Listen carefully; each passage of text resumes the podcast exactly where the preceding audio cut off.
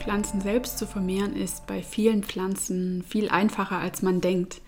Und zwar kannst du über Stecklinge und Steckhölzer total gute Ergebnisse erzielen und ähm, in ja nicht ganz kurzer Zeit, also es geht jetzt nicht über ein paar Wochen, dass man neue Pflanzen dadurch ähm, wachsen lässt, aber über einige Monate und du kannst dir eben mittelfristig und langfristig auf die Art und Weise total viele Pflanzen nachziehen und es geht ganz von allein nebenbei. Du musst nur ähm, einmal starten und hast fast keinen Pflegeaufwand mit Stecklingen und Steckhölzern. Vor allem Steckhölzer sind relativ entspannt im Umgang, wenn du es richtig anlegst. Und ich möchte diesen Tipp einmal mit auf den Weg geben, ähm, weil ich einfach so begeistert davon bin und weil es so leicht geht und weil es mir wichtig ist, dass du gerade eben die entspannten Lösungen auch kennenlernst. Wie geht es jetzt, Pflanzen selbst zu vermehren über Stecklinge oder Steckhölzer? Hm, jetzt fangen wir mal an bei den Pflanzen, die uns auch total nützlich sind in der Küche, zum Beispiel Rosmarin oder Salbei, Thymian und so weiter. Diese ähm, Stauden kann man einfach, also man nimmt einzelne Triebe von denen, stellt sie in Wasser und entfernt aber davor mindestens die untere Hälfte, besser die unteren drei Viertel vom Stängel von Blättern. Also ähm, du schneidest zum Beispiel bei Rosmarin jetzt einen Trieb ab, der vielleicht ja 20 Zentimeter Länge hat, entfernst alle Rosmarinblätter von unten bis so, dass das oberste Viertel noch übrig bleibt und stellst es dann entweder in Wasser oder noch besser, du nimmst dir einen Topf ähm, mit Erde, machst gleich mehrere solcher Stecklinge und setzt die dann gemeinsam dort ein. Was die meisten Menschen jetzt falsch machen, man muss Verständnis haben von, von Pflanzen, insofern als dass der Wurzelbereich wirklich, wirklich, wirklich wichtig ist für die Pflanzen. Mm, wenn Kinder einen Baum malen, dann malen sie ja ganz unten am Papier eine Linie, da ist die Wiese, dann kommt direkt der Stamm vom Baum und dann die Baumkrone. Aber die Wurzeln von dem Baum, die sind ungefähr so groß wie der Kronenbereich. Also eigentlich, wenn man einen Baum richtig und komplett zeichnen wollte, müsste man ähm, die komplette Fläche, die die Krone einnimmt, auch nochmal unterhalb der Erde zeichnen. Ähm, und dieses Verständnis brauchst du, wenn du mit Stecklingen und Steckhölzern richtig umgehen willst. Du musst mindestens die Hälfte, am besten noch mehr, von dem kompletten ähm, Steckling in die Erde bringen. Die ähm, Wurzeln, die sich entwickeln, sind ganz, ganz wichtig, dass später die Pflanze gut wächst, gut mit Nährstoffen und Wasser versorgt wird. Und du machst es der Pflanze einfach leichter, ja, wieder neue Wurzeln zu bilden und sich zu einer neuen, gesunden Pflanze zu entwickeln.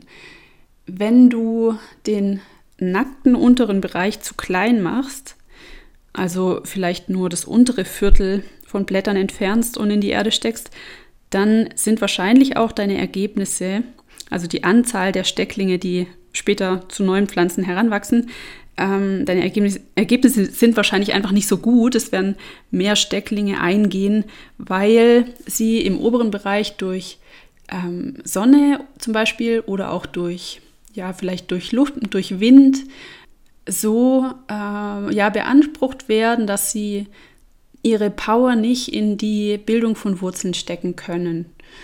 Und ich glaube, du hast jetzt verstanden, worum es mir geht. Also kümmere dich vor allem eben um die Entwicklung von Wurzeln bei den Stecklingen. Bring ganz viel ähm, Stecklingslänge unter die Erde. Und ähm, so ist schon mal ja das Wichtigste, denke ich, umgesetzt, um später schöne und viele und gesunde neue Pflanzen zu haben. Steckhölzer, wie der Name sagt, Holz, da geht es um ähm, größere Pflanzen, also zum Beispiel um Hasel, äh, Haselsträucher oder um Holunder ja, oder andere Pflanzen dieser Größe. Du kannst es mal probieren, das macht nicht bei allen Sinn. Zum Beispiel jetzt bei Obstbäumen macht es keinen Sinn, weil die sind veredelt. Aber gerade wenn du so wilde Hecken pflanzen möchtest in einem größeren Garten äh, mit verschiedenen wilden Beerensträuchern, dann ist das genial. Also ich selbst habe jetzt gerade ähm, vor einigen Wochen oder ja irgendwann im Winter äh, mit Schledorn Steckhölzer gesetzt und da treiben schon die Blättchen jetzt aus. Also ein paar Wochen später schon.